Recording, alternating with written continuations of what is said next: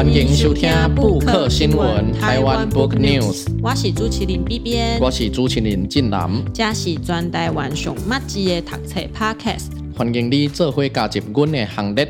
正南，甲你问问一个问题。对。你一直有在出书，一直有在写作。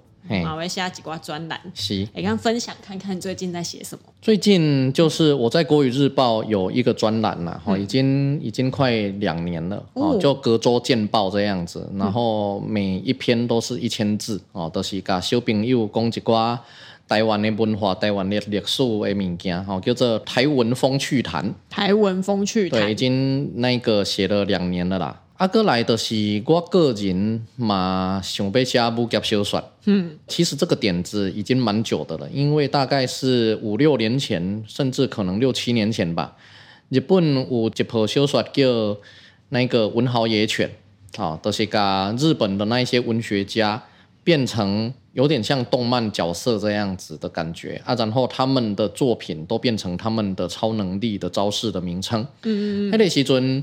呃，文学界都有在讨论，那有台湾文学的文豪野犬，那会有哪些人参战？嗯，啊，他们有哪些招式？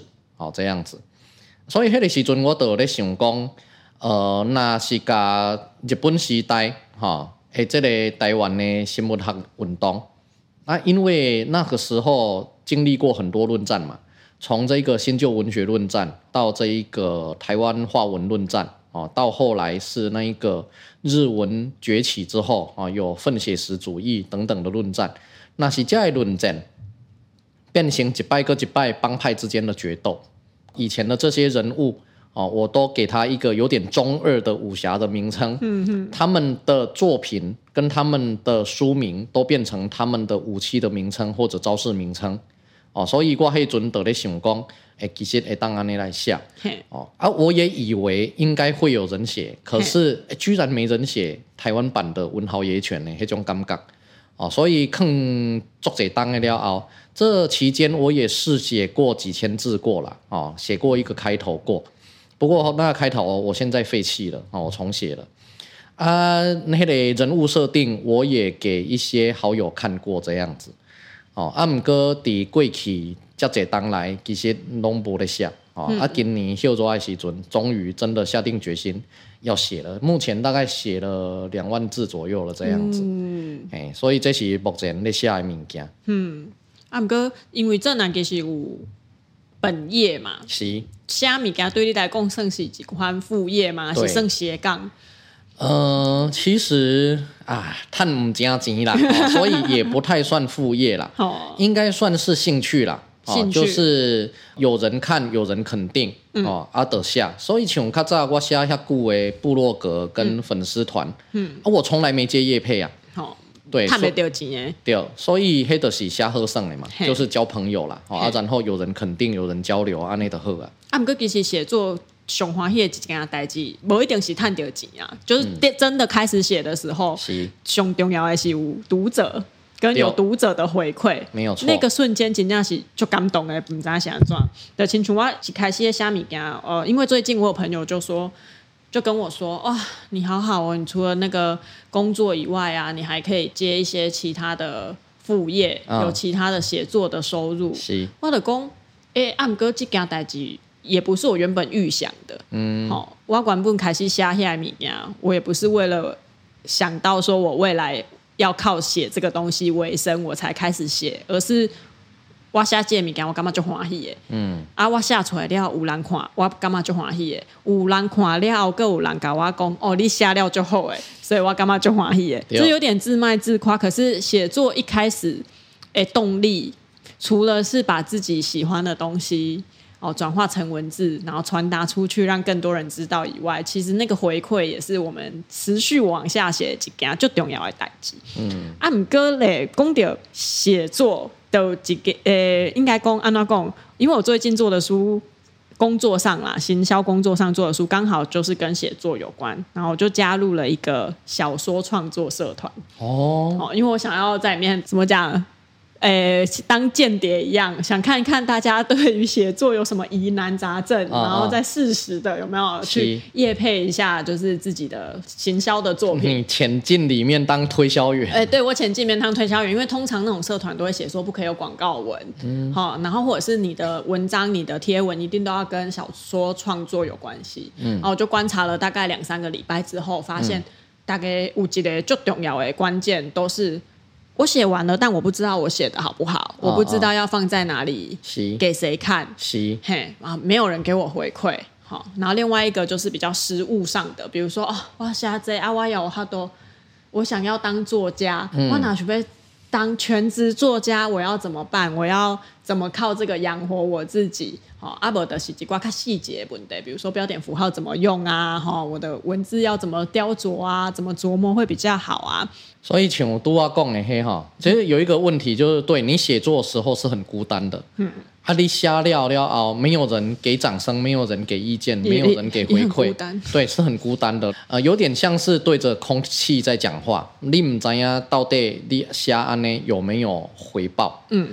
所以呢，我先前在写台湾史上最有梗台湾史的时候，哈，其实是设了在脸书设了一个秘密社团，嗯，然后拉了五十个人进来，大多数都是我大学时期的朋友，啊，然后就是各行各业的人都有，啊，首先先拼贺，都是讲第一，你看完之后一定要留言，啊，不是只有按赞而已，要留言，啊，过来第二。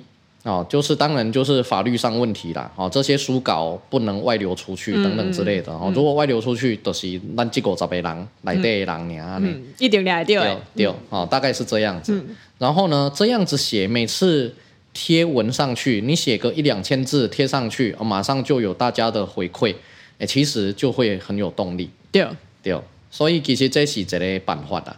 而且我想要大家讲的是，今嘛自媒体真正就发达的。你无论是设个脸书专业，还是你去方格子，还是什么 Matters，任何平台、啊，就这两天你来可能是部落格，今嘛开只有两个用啊，无名小站吼是关起来，痞客邦是不是嘛？被关起来啊？对，啊，不过今嘛真正我就这时候在行啊发表，所以我在社团里看到这一些我的作品，不知道要贴在哪里给谁看的时候，我都很想在下面留言说。你你很多地方可以贴啊，你不是像以前没有网络的年代，你你其实真正下料，你唔知道被好下来看。啊，唔过讲讲实的，贴了之后也没有什么触及率，那也是让人蛮伤心的啦。喜啊，那本就可是至少有一个开始嘛。的清泉蛙最近做的一本书叫做《史丹佛大学创意写作课》，基本才来的伊都讲到几件代志，嗯，的讲你若想要写，你就一定要开始写。是，因为虾米跟记得代志没有法定年龄，嗯、你只要开始写了，你就不怕你未来没有机会可以踏上写作这条路。可是如果你一直纠结在说啊，我写了没人看得到，嗯，哦，唔知道被我下人看，哦，啊，我嘛就没信心了，干嘛自己写了就败，所以就一直没有动笔写作的话，安内的永远不可能写啊。所以讲到这本册哈，它里面很有趣的这一句话，对，就是说写作没有法定年龄哦，对，就是说这个职业哈，如果你要把它当成一个职业或者职业的话，嗯，哎，其实不管你是查甫查某，不管你是多一国啊，什么款的信用啊，不管你年岁是大还是小，哎。都可以成为作家，都有机会成为作家，但前提的是你要先开始写，你哪不开始写，你的永远没有这个机会。所以我要忏悔，我这个文豪野犬的这个点子，这样坑爹新瓜呆就呃新瓜来就顾哎，对啊，放了五六年了，到今天才写。嗯可是有的时候那个点子如果经过了时间的发酵，会不会又更成熟一点？是啦，这五六年我是一直有在收集素材，嗯，也没有错啦。你一直有在行动，你只是没有提笔写。可以这样讲啊，你也有写别的东西呀？啊，对对对，马修尼，这是几的啊？史丹佛大学创意写作课基本册，它的作者是华乐士，华乐士一起下就最小说的人。他算是比较偏虚构写作的，嗯，对。那他在史丹佛大学开了一堂课，叫做创意写作。嗯，那创意写作大部分的东西，那以台湾呢，以我的理解，就是比较偏要有文学性，嗯，对，比如说小说、散文、诗歌这一种的。对啊，因为我自己较不会写这款的物件，我写的物件是。我自认是较偏非虚构，对对对对，对，所以基本上我自己看的时阵，其实干嘛讲？哎，好像如果没有在写小说，到底需不需要看这样的一本书啊？如果不是要做创意写作的话，到底需不需要看这本书？但是呢，因为这个作者他本身写了很多很多东西，那、嗯、他也教书教了四十几年，所以他遇过各种形形色色的学生，他从这些学生还有他自己的写作经验的这一段经历里面，就有看到说，其实很多写作者都会遇到。刚刚我讲的那些差不多的问题，那他就用一个前辈、用一个老师的身份来回答你这些问题应该怎么克服。比如说，写作我真的有办法养活我自己吗？一来电毛节就现实的，他说无论你到几岁，然后或者是你大学毕业，你真的已经修完任何关于文学的课程了，嗯，你要面对的就是现实。是，他里面甚至很直接跟你说，你甚至要想，那你要不要结婚？因为吴伟郎会透过结婚获得一个稳定的经济基础。Hey. 对，就是等于是我专心写作啦，哦，oh, 然后老公或老婆专心养我。我以为他的意思是为了要写结婚的情节，所以去假结婚一下。哦、不是不是，因为它里面有一一个段落真的是比较认真的在提说你要如何克服这个经济上的困难啊。那我就觉得，如果你读到这里觉得啊、哦，我现在也是有这种写作上，然后关于经济上无法平衡的困难的时准，你得按跨另外几本陈陈雪老师的写作课。陈旭老师的写作课就会比较有方案的告诉你，如果你真的有心想要成为全职哦的写作者、全职的小说家的话，你该如何养活你自己？最重要的一点的是，你不要只要想着我会用这本小说养活我自己。我也记得我第一个有印象的哈，讲全职写作这个事情的作家是苦苓。因为较早我细汉的时阵，阮兜做这苦苓的册，哦，一开始是评论政治的书啦，哦，然后呢，后来苦苓的一些散文啊、男女的随笔啊等等像之类的，阮兜嘛拢会买。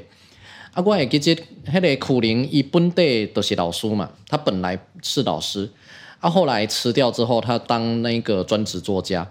然后他有一篇文章，就是在写说，他就跟朋友宣布说，哈，伊老师洗头了啊，伊无做老师啊，哈，伊都是专门专心的做作家。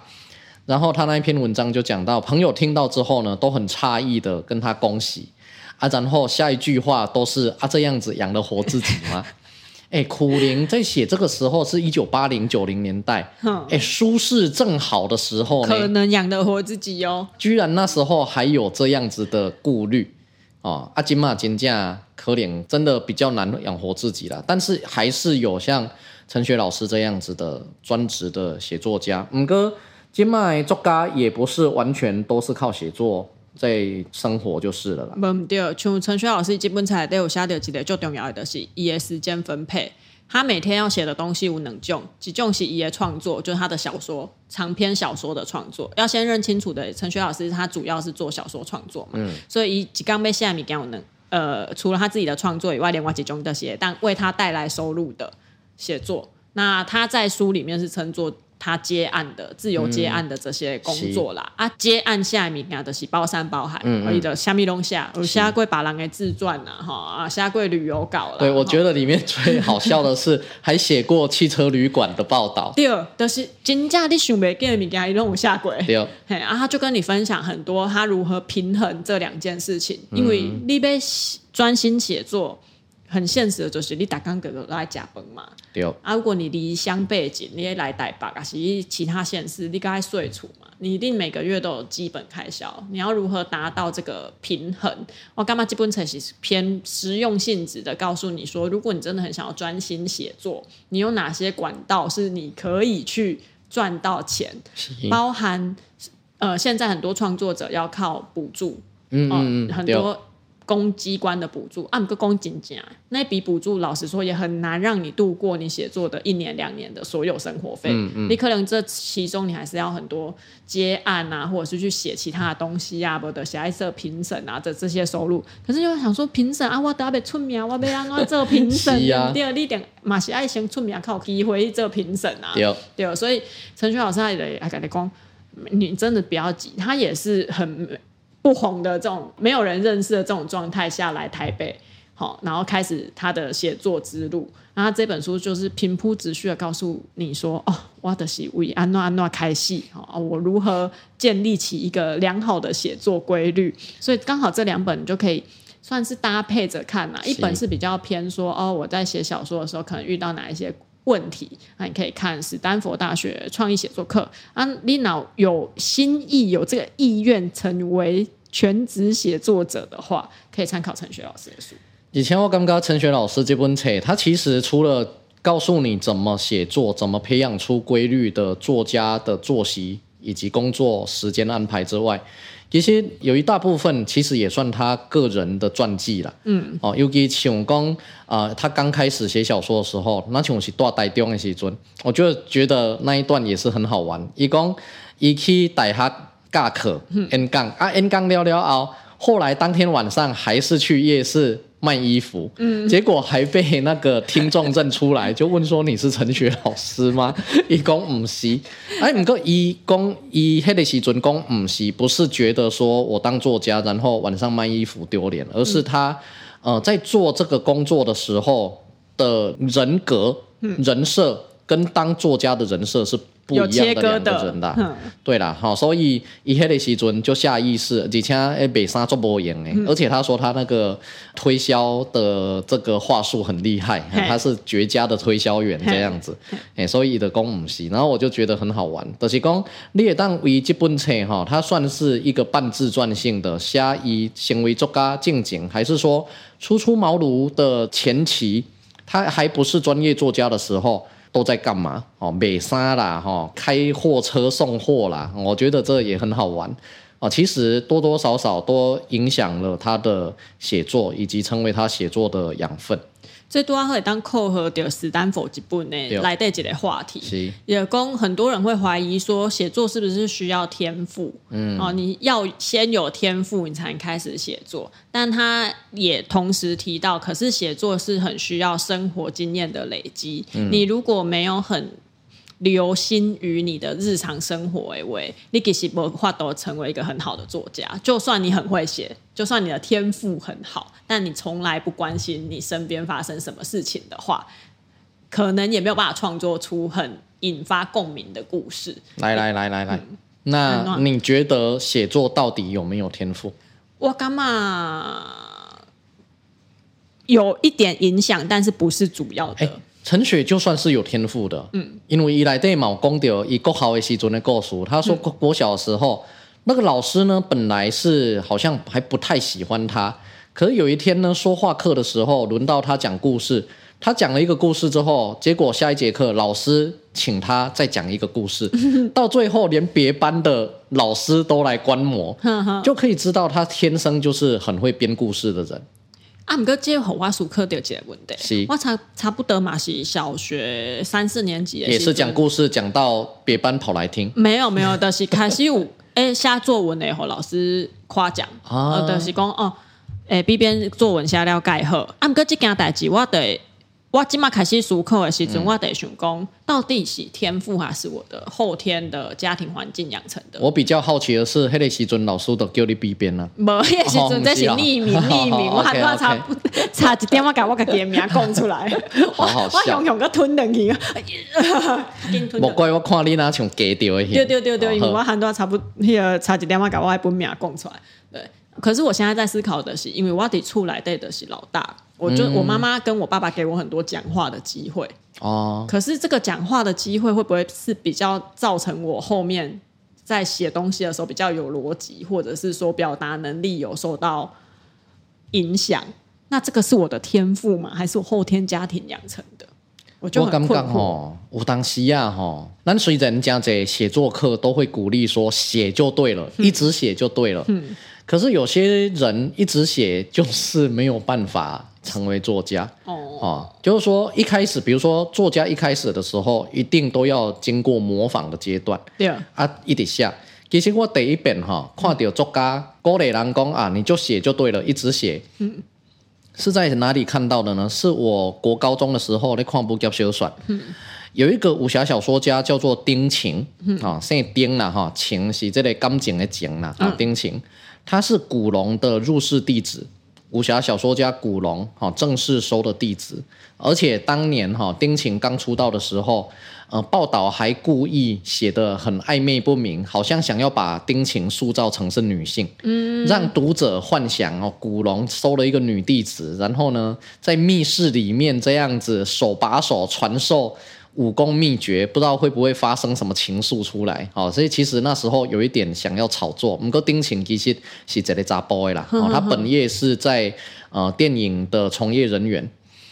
然后丁晴写的小说呢，哈，在古龙的指导之下，他常常续写古龙的一些以前有的小说，哦的续集。但是你在读丁晴的小说，就会发现他抄常常抄古龙以前的段子。嗯，你睇他的也感觉诶。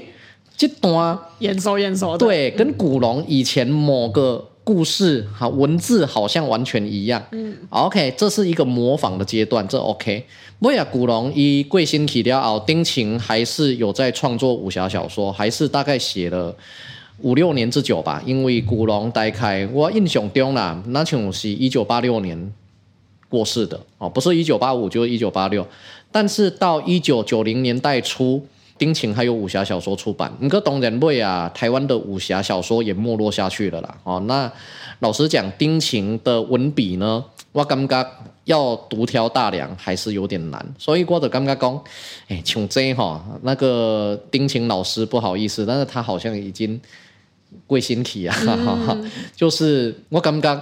他可能就是没有写作天赋的，啊、对，就是有古龙这样子的大家来指导，但是他就是只能到这个样子了，嘿，所以讲，我感觉天赋还是有的，任何任何事情还是逃离不了 DNA 啦。哦，但是当然后天的努力可以让你的 DNA 的优势翻倍，嗯、或者说让你的缺点哦去让它补足，那一定是有的，比如说。哎，你读话讲到你小学的时候，嗯，老师就称赞你 A B 边，A B 边，嘿，作文写了盖好。你你印象中老师夸奖你作文夸奖的让你印象最深刻的一次是什么？有没有？还不是小学时阵，还是高中的时，有几个印象最深刻？是安那？伊的底下搞我的作文两毛转，全班同学听，嗯、其实超级害羞的，嗯嗯、但是他就念了。对。老师超级害羞，我超级害羞。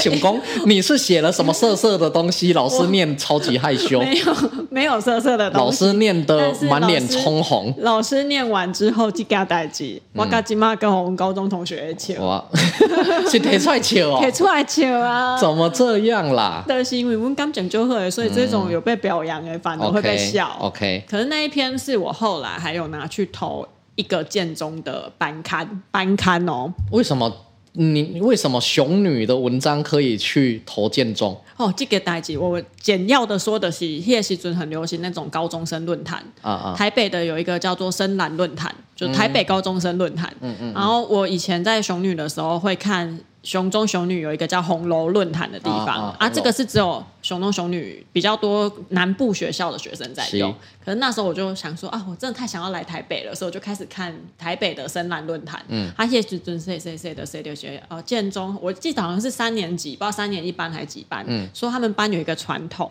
嗯，的是呃有一个班刊叫做涓流。嗯，啊涓流这个传统呢，好像不知道到什么时候就断掉了。是。然后到他们这一届的时候，他们想要复刊，OK，所以复刊呢，他们就想要做的盛大一点，一讲起班刊嘛，哦、就是我们班上来了，大概、哦、学校的人自己在稿子自己收一收，是可是因为我们是复刊号，所以我们要跟全国的。那个高中生们征稿，嗯，哦，我就看到这个消息，嗯，哦，我的我的想说啊？那我要投什么？好想投稿，我就投了两个东西，一个就是那一篇作文，是，因为它就一样是小说、散文、新诗嘛，通常作文题目是写什么？你刚才柳宗元有一篇文章叫做《副板传》，啊啊啊，哈，就是对背着东西，哈，比喻人就是要呢积极。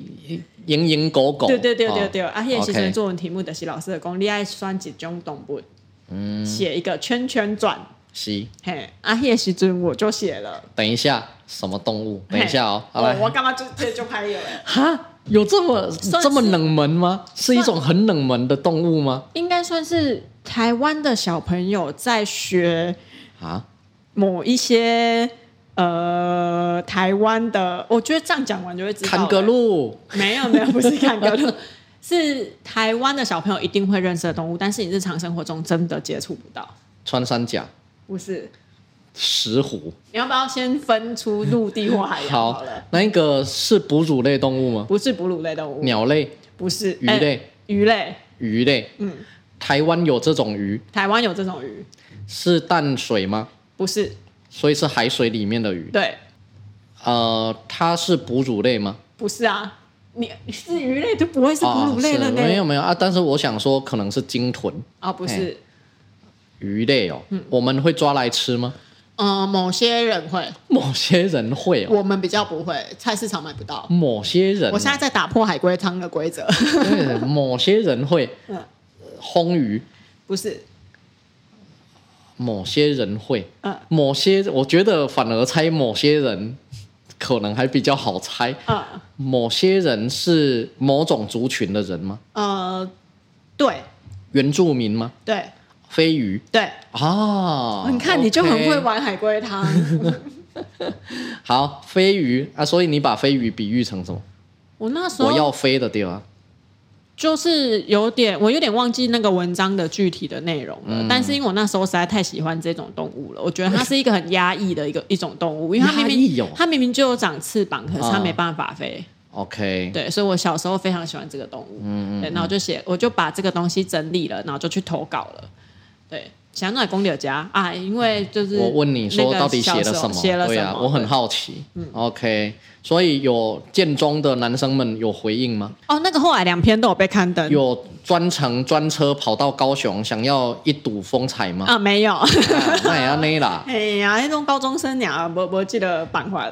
好吧。哦，还是你那时候没有取一个比较诗意的笔名？我的笔名超级诗意，真的假的？超级比那个轻舞飞扬还诗意吗？有一点点，但是我现在讲了会被 Google 到，哎，有点恐怖，哦、我还是不要讲好。好吧，超级诗意，所以才会被我同才会被我的高中同学笑。好好笑，对，OK，对，我们要拉回刚刚的主题，既然如果写作天赋有可能造成影响的话。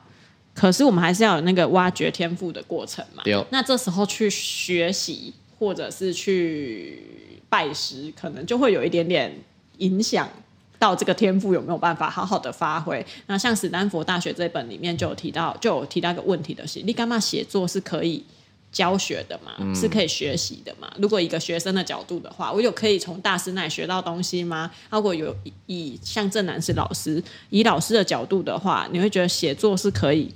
教学教导下去的嘛？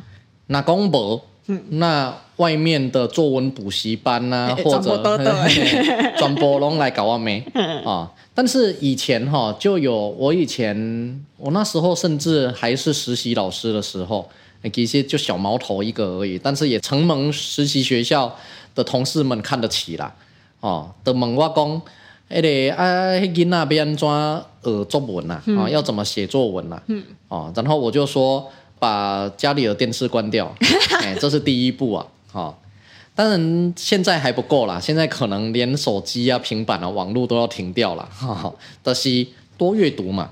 啊，其实斯坦福大学这一本书里面有讲到啊，阅读绝对是写作的一个基础啦。对，必要条件，对吧？你就是喜欢，哎，我们很难想象不喜欢阅读的人会喜欢写作吧？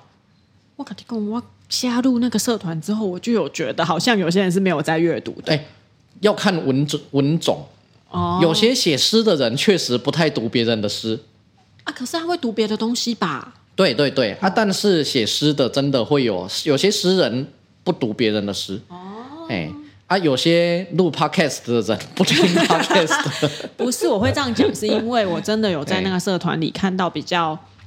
诶、欸，我会比较困惑的一些问题，嗯嗯、比如说我们标点符号要引号要用什么？啊，啊你哪会看车？讲你连这都唔知？你哪会看车？人你哪会知引号要用安怎、嗯？你不可能看到没有引号的书啦，对，所以我就会那时候就心生怀疑，说，哎，你有会看车吗？真有趣，但是一般来讲，阅读还是写作的兴趣跟基本功的一个入门啦。嗯，所以从我高中的时阵开始，伫笔记本顶管写武侠小说。嗯。那就是因为是武侠迷啊，哦，就是金庸的读完，古龙读完，就会自己想要写写看。我会准弄伫那个笔记本上写完，然后下课给同学传阅这样子。虽然哎，我嘛是，俺哥我现在不是武侠，你写言情小说，因为我爱看言情小说。OK，也是传给同学看，现在觉得好丢脸哦。现在还留着吗？好像不见了。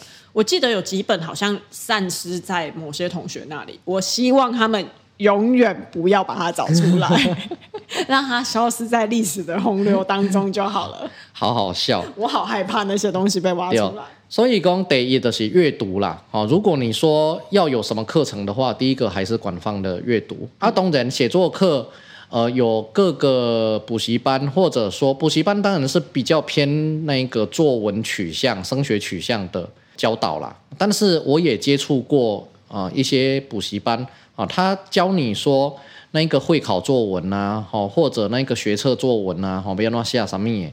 他其实还是有一个系统化，比如说很有趣哦，我教一个小小的补习班里面的秘诀哈，他要教那些高中生讲你迄个考试的时阵作文怎么写哦。那当然还是一样广泛阅读，可是这些高中生讲真实的。你其他科目都已经读不了、写不了啊！你哪有那么多时间看课外书？所以呢，他们就精选很多短文、散文给他们读。而这些精选短文、散文呢，不但要他们读哦，甚至要他们就是这十来二十篇啊，拢短短啊，拢差不多一千字以来小小散文，你最好是能读到几乎背起来。那这些散文很有趣的是，我看过那那一些范文哈，没有一个作家我叫得出名字，几乎啦，几乎没有一个作家我认识的。然后我去查了一下，Google 了一下，哦，都是哪来的？你知道吗？但他们都确实也写的不错哦，大部分写的不错，但有一些我觉得那种文艺青年的气息太重，太喜欢堆砌一些意象的词汇，对对对，那个。嗯，就我也学不来啦，但我个人也不太喜欢那样子的文章，但是大部分确实不错。那些文章都拿来了，都是各地文学奖哦的散文首奖啊，所以他的散文是有一定程度的，至少比绝大部分高中生写得好。嗯，除非你是盛浩伟，哦、或者除非你是李昂。嗯，好，高中的时候就写到写对，写到让人目瞪口呆。哦，哇塞！这高中生写的哦，啊、嗯，除非你是这样子，嗯、啊不，其实各地文学奖的首奖的散文，基本上都绝对打趴百分之九十以上高中生了，而且这些文学奖的得奖者，老实讲，啊，名气都还不大，所以他们就让这些高中生就直接把里面句子背下来，你作文的时候搞不好，直接句子你就直接用。评审也不会知道你抄袭，我就觉得哇塞，好妙的招啊！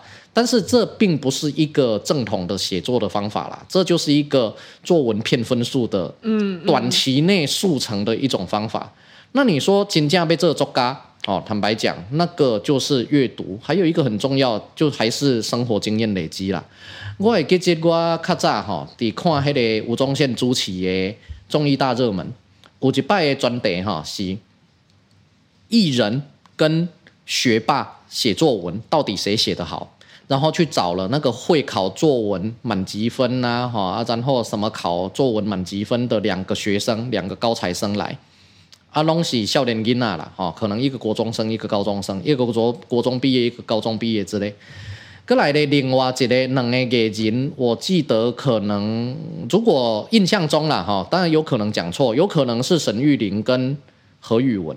啊，那何宇文至少政大毕业了，啊，那沈玉琳我不知道，但是他也得高荷兰嘛，啊，评审好像是苦苓跟，啊，应该不是李昂，是，哎，哎，还是就就是李昂，我没记啊，就是评审是真的作家 啊，然后呢，写完之后，然后在节目里真的念出他们的作文，然后老师讲评，到底谁写得好，你会说？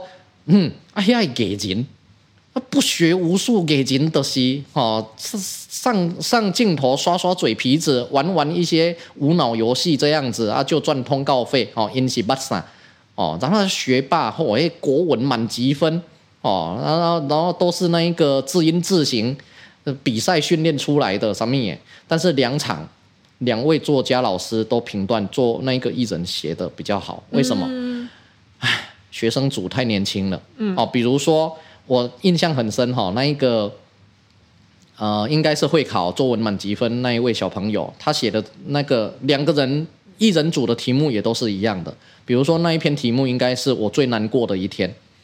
好，这个学霸呢，第一段啊，先铺排情绪啊，就是说可能先写说哦，天正下着雨哈，然后阴阴的心情可能跟我心情一样，什么也好，反正先铺排啊。想到那一天，我的心口呢哈，就好像压着重物。想到这一天，我还是会很难过，什么也啊，到底是什么代志呢？第二段才带入主题，讲到底发生什么事。而这件事情就是本来讲好的家族旅行不能去了。嗯，你知道，就真正听到家也重易衰，你知不？但是天哪，小朋友，你真的太年轻了，你真的写不出让人有幸福感的、让人难过的事情哎。哦啊，但是你讲起来给人，他虽然说好，然后龙博的读册啦，不学无术，耍嘴皮子也好，但是真的是有生活经验的哦。熊博嘛，比你给我三四十单，对不？所以我就觉得看了那一次的节目之后，我就觉得哇，生活经验还真的是非常的重要啊！啊，就是人生就像茶叶蛋嘛，啊，要有裂痕才能入味了。嗯嗯。所以这本史丹佛大学创意写作课来带毛共的，也讲虽然写作没有法定年龄，啊，不过你的物件爱有可能让人出版，然后你会在文坛出道。也可能要有一个年龄才有可能达到那个境界。是啊，一共点的熊丢要的是生活经验。是，所以的公通常写诗歌的作者会比较早出道。对对对对，因为诗歌比较个人嘛，写个人的情感，然后你的情感表达如果很细致的话，你就比较容易受到关注。可是小说家就会比较要年长一点，因为散文。对，因为你来电你给爱下你给他修作呀嘛。那如果没有生活经验的话，就比较容易被看出。破绽，或者是，或者是没有办法引发共鸣。对，家族旅行不能去了。所以你很多可以告诉的，我要兄弟，我大二开始改作文，小朋友的国中生作文、啊、要考大学的那种。是，我从国中生要考大学啊，国中生要考高中或高中生要考大学，一种那种作文。是，主要都是改国中生。嗯，就是你很多讲的迄个问题。因因为为赋新词强说愁，对，因为那些题目用用用就大，词欲词意乎情啊。对啊啊，不过那些事件拢就写，我就啊，就是真的只是家里遇到了一个什么小事情，好。可是我那个当下，我都会想说，好，没关系，你才十三岁，对，你才十四岁，你其实真的没有那么多。生活经验可以写，所以外评语来对娘娘的，来鼓鼓励他。哎，我好好奇，你要写什么？没有，就是要鼓励他多多的去体验一些不一样的事情。我动这里被攻什么家国不幸失人性之类的。没有没有 没有，你很幸福。不不不，所以我会在他的取材上比较不会那么严格啊，因为他才十三十四岁。可是当我看到他的视野比一般的国中生广阔的时候，第一代兄弟哦，这个跟他讲好名。对对对，熊光哇，果然会写出好的东西，就是他真的要去接触很多学业或者是家庭以外的事物，他才有可能写出好作。阿伯的是哇，这个囡仔讲排名哦，就是怎么年纪轻轻已经遇过这么多事了。我跟你讲，第台北真正看难度的排名，底下个爱去作文班而作文的囡仔拢袂就排名。有有那种有那种那个爸爸车上有玉兰花，结果是爸爸偷情。小孩啊、哦哦，真的吗？就上次学测满积分的一篇范文呢、啊。哦，啊，不过这期就太难在补习班度掉，补习班的囡仔普遍好命，所以他们写出来的东西普遍卡不了，起劲呢。OK，嘿，好，这些都要几几点点分享啊，好。呃，我们刚刚讨论了非常多关于写作，可是我们主要是奠基在史丹佛大学创意写作课跟陈学老师的写作课技能本册。是，啊，不过其实市面上有就这作家下来、哦。我跟你讲，那我修五告贼哦，跟写作有关的。对，就是某种眼高手低，想抓共，都、就是我做想不下来。哦，比如说写武侠小说，是我从国中以来的一个梦。嗯，所以高中的时阵都一直写。哦，下课的时阵下，啊，后来被爸妈发现，到现在我也还不知道是怎么被发现的。就某一天我回到家，伊就跟我讲啊，你拢底部学校写武侠小说吼，然后我就说哈，啊你哪会知？然后他们还跟我讲说，哎，这全村的人拢知啊啦，嘿，就说嗯，哎，各有人那个骑脚踏车经过，然后就大喊，哎，黄振南写武侠小说，啊，当然是他。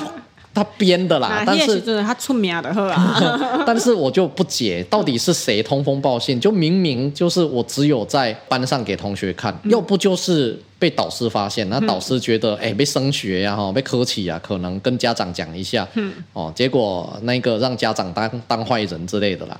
总之国中时候就被发现啊，阿妹啊，国中毕业那年暑假又真的放暑假解脱啊啊。用那种六百字稿纸写了一百页，真的创作了一个算短篇的武侠小说，真的有寄到武侠的出版社，哎，但是说字数太少哦，所以没有用哦。但是有询问有没有其他作品，这样子啊啊，所以那时候的武侠梦就没了。到高中的时阵，发现数学拢听无，所以呢，笔记本打开来，假装在抄笔记，但是一样在写小说啊。啊，也给同学看，啊，也写了还蛮多本的，啊，还有同学说，看我小说了后，那个写作文的时候想起我的文笔，模仿一下，他的作文分数特别高。诶，其实这也是这个小说这两本写作课里面，其实很多写作课的书也都会讲到这一点。你去想象，如果我是马克吐温，如果我是某某某。哦，就是你喜欢的那个作家，你熟悉的那个作家，这个题目我会怎么写？这样子的话，你就能写出比你本来的文笔更超长的文笔出来。所以，我朋友、我同学就讲，哎，我读你的武侠小说，然后我写作文的时候就想象，如果我是你，我会怎么写？然后他作文就比平常更更好这样子。阿姆哥告贝亚的龙博的下，哈，迫于生活啊，哎，都不得下。一直还得拖到今仔日吼，今年才个开始咧写，所以我刚刚为什么会提到这里来？因为你 题目到底是什么？跟写作无 关系。对对对，对，对，所以一直以来，老实讲啦，一想当作家这件事情，一直是我的梦想。我也不太知道我现在到底算不算作家。你有出租啊？这个都是作家。啊，那个作家哦，当东人呐、啊。你那时候跟我说你一只脚踏进文坛，嗯、我想讲 我哪一只脚踏进文坛呢？我的虾米物件都给写出来诶。你的功力我虾米给他的是一只脚踏进。应该其实这样讲啦，我想象中的作家应该是要纯文学的东西才算作家。啊、那可能是我大学的时候一直读纯文学。养成的某种习惯或者某种信仰啦。我细汉的嘛是安尼感觉，我感觉因为台台湾的国语文教育跟作文写作都比较偏这个啊，因为都就爱乱写抒情文的呀。论说文虾米较北向写啊，非虚构写作也是这几年才比较红啊。所以说，台湾史上最有梗台湾史，老实讲，那是比较算是那种部落格型的文章，聊台湾史而已，嗯、它不算很严谨的文学作品。啊，既然不是文学作品，你讲我这叫做作家，老实讲，我觉得有愧啦。藏书之家，你真的要讲，它其实是散文，可是呢，一般来讲也不会把它放在，比如说在成品，不会放在中文创作的散文区。对，对，所以我的一直感觉我哪像不是作家，哎，我不知道哎。啊，不过因为那两个对我来讲，拢已经是。殿堂等级的书成没有了，已经已经成书了，而且就算是写非虚构的米加啊，说对，就是就是非虚构，对我来讲也是。哎，对耶，你这么一讲，我才发现我那两本都是非虚构的。对啊，就是对我来讲，非虚构也是很重要的。哎，你不讲我都没注意到，那我怎么先前收集了那么多虚构写作，也是就是小说课的书，所以我还是有这个梦想，就表示我那个武侠梦。小说的梦想还是没有没有断掉，没有消灭过，所以一直可能懒得写，不敢写，因为后来我旁边太多优秀的作家朋友了，我真正看看嘞，我感觉我我是个甲人甲人咧写啥啦，吼，这我这的好啊，我甲人要写啥，嗯，哎，但是呢。就一直有这个梦想在心中啦，所以像那种小说课哦，比如说许荣哲的小说课，我记得有三本，嗯，都很好看，可以当故事书看。哦，那像今天这两本哦，那或者我个人还有几本哈、哦，我念一下，我觉得很好玩。嗯，每个人写的东西哈、哦，老实讲，有一些作家写的是有点良莠不齐，有一些坦白讲，他是用编辑的角度去看啊。哦怎么写出畅销小说之类的啊？有一些编辑，老实讲，你也默默无名，你买刚刚哼啊，你是像哈，你你有资格写怎么打造创畅销书出来吗之类的？但是我觉得，像我现在记忆所及，有几本还蛮有趣的哈。我觉得真的比较硬碰硬，真的在好好教你小说怎么写的，呃，外国的这个翻译书哈，超棒小说这样写。一共有两集，哦，他就真的是教你写小说，畅销作家写作全技巧，这是日本小说家写的推理小说家，哦，那种比较硬派推理的。然后他是真的有开课，他也有在日本开实体的小说课，然后有学员去，而且里面除了教他那一本书，等于他写作课上课讲义，然后还有附录他跟学生的讨论。他没有看学生作品，但是他会看他跟学生的对话，就是说初学者常犯的错误，你从里面就看得出来。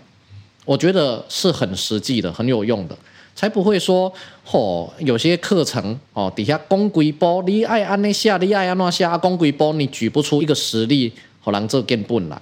哦，所以这一本畅销作家写作全技巧，我觉得也不错。然后我们台湾人自己写的哈，那一个陈幼金的。新手作家求生指南，我也觉得不错，而且他跟这个陈雪老师的写作课有点像的是，他也是，我记得他也是很强调规律这个东西。他一直劝大家说，唔通当这专职作家，哇，自由业了哈，你家己做家己的头家啊，哦，你要困个当时的困个当时，你想要当时下的当时下。哦，也不是，还是要有一个固定的作息，甚至要有固定的产出出来，这样子才不会懈怠。然后作家生存攻略，哈，这是那个朱宥勋的，他也是两集一套啦。哦，另外一套是文坛的求生指南这样子。那如果是跟写作比较相关的是作家生存攻略，我觉得哦这一本也是太有趣了。我黑的西尊哈，很想在我的粉丝团写这本书的推荐文。而且不是一整本书推荐文，而是每一章我都要写一篇文章推荐的地步。嗯，哎，但是那时候刚好碰上脸书大改版，嗯嗯，改版到那个界面，我真的很讨厌用，所以这就是为什么我这两年来很少发脸书的原因。好，那总之，呃，其实朱佑勋这本我我真的是大推。哦，他把甚至怎么谈稿费啦，怎么接演讲啊等等之类的，也都全部都谈到了。哦。但是我觉得有一本有点瞎的哈，也是日本作家写的，叫做《成为小说家赚上亿吧》，赚上亿，对，当然是日元的上亿啦。嗯，然后呢，里面很有趣哦，他就跟你讲，在日本畅销小小说是真的可以赚赚上亿元的，他还贴出自己的版税的那个单子给大家看。嗯、啊，然后呢，但是接下来很有趣，嗯，他接下来。教你怎么写作，也是叫你一直写。嗯，然后接下来在干嘛呢？接下来的章节在教你赚了钱之后要怎么花啊？那这样子就不是教你如何写作，是教你如何花钱。超好笑，就是你成名之后会遇上哪些麻烦哦，然后那些版税你要怎么花，教你这些事，我就觉得超好笑的，就有点像是。你买了一本书，是啊，教你如何慢跑。嗯，啊，到最后哈，是在跟你讲那个拿了奥运金牌之后啊，你要怎么呃去去当人家的教练什么之类的，然后拿到奖金怎么花，有点这种荒谬感。想象中的目标跟他书的确实的目标不感。对，我觉得超好笑，就是这本书很瞎啦。但是如果想要知道日本文坛的真实样貌的话，其实是真的也是值得看的。哦，可是这本听起来是我里面最想看的，因为我想知道 他赚了钱之后到底拿去花在哪里。因为不是很多那种乐透得主都最后都会身败名裂嘛。对，所以他也劝你说哈，要怎么规划，要怎么理财。我就觉得超好笑，也算是一种实用啦。如果哪一天突然成功的话，对，写小说赚了上亿的话，对，就是可以参考他的方式。OK，哦，正南帮我们推荐的其他很多。延伸的跟写作有关的书啊，那让我稍微小小的业配一下，因为这一集播出应该也是九月之后的事情了吧？九月份我们也会再出一本不便利的便利店。这个作家是韩国的作家金浩然的写作相关的书，也是我自己读起来觉得这一本比较偏向陈雪老师那样子，有一点点个人半自传在里面，然后也可以看到某一些文坛啊，甚至是演艺圈，因为他原本是编剧出身，所以会看到韩国的电影圈、电视圈的一些生态变化，以及他最后成为全职小说家之前所做的一些努力。那它里面就提到了很多人很在意的文学奖啊，对，就是我到底要不要投？人啊、对我到底要不要去投文学奖？跟我如何透过文学奖出道？啊，他要不要？他是觉得你如果想要获得一个诶奖金、成名、哦、出版机会，还是要去投文学奖。Okay、对，他不是。不在于说那个文学奖到底能不能选出真的很优秀的作品，而是然后也不要因为自己落选就觉得自己写不出好东西。嗯，但是他很坦诚的告诉你，如果你想要有出版机会的话，嗯，那个文学奖还是很重要的。哎，其实史丹佛大学创意写作课其实有讲到啊，哈，除了文学奖之外，其实一些地方报纸啊、小报刊也是去投稿啦。对，你累积过累积了够多的小报刊的。那一个登出的机会，大报刊才愿意用。没错，没错。所以他就说，如果你要让出版社看到你的作品的话，就跟台湾也是啊，文学奖好像不算是一个说你一定就是写的很好的代表，但是好像至少你获你的作品获得了某种程度的肯定。是，出版社好像已经帮你呃。那个文学奖已经帮出出版社过滤掉一些作品的那种感觉啦。啊、但是文学奖它当然办久了会有一个流弊在啦，所有的比赛都一样，对对，所以就会有文学奖猎人啊。哎，老杯西归要拜哎，或者老杯有不同各式各行各业。每次老每次老爸的职业都不一样。对，所以这个就是 想说你老爸是仅仅当瓦吉啊，事业好给，还是你有二十四个老爸？我之前看到这个新闻的时候是比较。想要建议他改写小说，啊、不要再写散文了。散文就有真实与否的争议嘛。啊啊、小说那边有归业老白拢会塞啊。而且我前阵子认识一位朋友哈，他的研究论文就是研究文学奖的诗的部分。嗯、怎样的诗容易得奖？哦，然后诗人的评审有本土派的，然后有比较算。外省派留下来的主流派啦，啊，分别大概是哪些人？然后去分析历年得奖的诗，可能呃是哪个面向的，或者技法是怎样？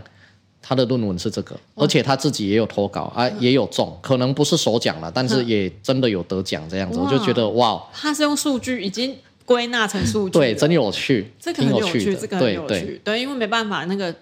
比赛的东西就是有评审啊，有喜好啊，嗯、有那个奖项本身喜欢怎样的调性的问题。是，但是金浩然作家的这本书，他还是鼓励大家多多的去参与这种对吧？不同的奖项啊，无下的什么都无啦，无对。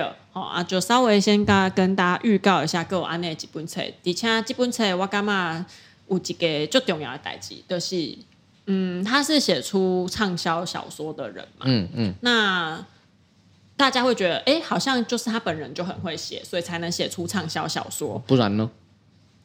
他的编辑很厉害哦，不得不说。OK，对，他之前来台湾的时候有特别讲说，他的不便利的便利店里面，啊啊，有一个角色啊。是本来没有的，啊，是编辑要他加，说原本只有好像原本是七个角色，编辑觉得不够，请 他加第八个角色进去。我跟你讲，真的神来一笔，画龙点睛，画龙点睛到又不行而且第二集因为这样变得更好看，嗯、所以我觉得我看他这一本书，我学到了一个很重要的事情，不是说出版社编辑多重要，是而是。你的作品的好与坏，不是只有你一个人去判断。嗯，如果他要成为一个畅销作品，他要成为一个市场性的东西的话，他还是需要很多人不一样的建议在里面。嗯，那他之所以能接纳大家的建议，就是因为他以前是电影编剧。嗯，电影编剧西艾米亚的写后，大概一直改，一直改，一直改，改到最后面目全非。是，他甚至演出来的时候才知道啊，原来我的剧本已经被改成这样啦的这种心态。OK，他就是抱持了这种心态。去写他后来的小说，那所以我在读完这本书的时候，有一种感觉的是，哦，其实，嗯，很多创作者会比较坚持己见嘛，对，讲哦，我现在物件已经写了就好啊，下料啊，那你都没塞改，尤其出版社很常遇到这样的作者。我我那个做成为一个作家的梦想，就是想要在出版社向编辑说，嗯，敢改我的稿子的编辑，你是第一个。你为什么有这种想象？就觉得这样子讲话好像，很帅，对，好像很帅。但是编辑还是会改，不好意思。对，所以我觉得这个是这本书好看跟值得期待的地方。OK，好，那我们今天介绍的两本书呢，一本是陈雪老师的写作课，那是原神出版的；那另外一本呢是呃华勒士史泰纳的史丹佛大学创意写作课，那是先觉出版的。那如果有兴趣的听众朋友，可以再去找来看看喽。有任何意见，或者是想推荐其他的书籍一起在节目聊聊的话，欢迎到我们的 IG 或者是写信给我们。我们的 IG 是台湾 Book News，我们的信箱也是台湾 Book News 小老鼠 gmail.com。布克新闻，我们下周再见，拜拜。拜拜。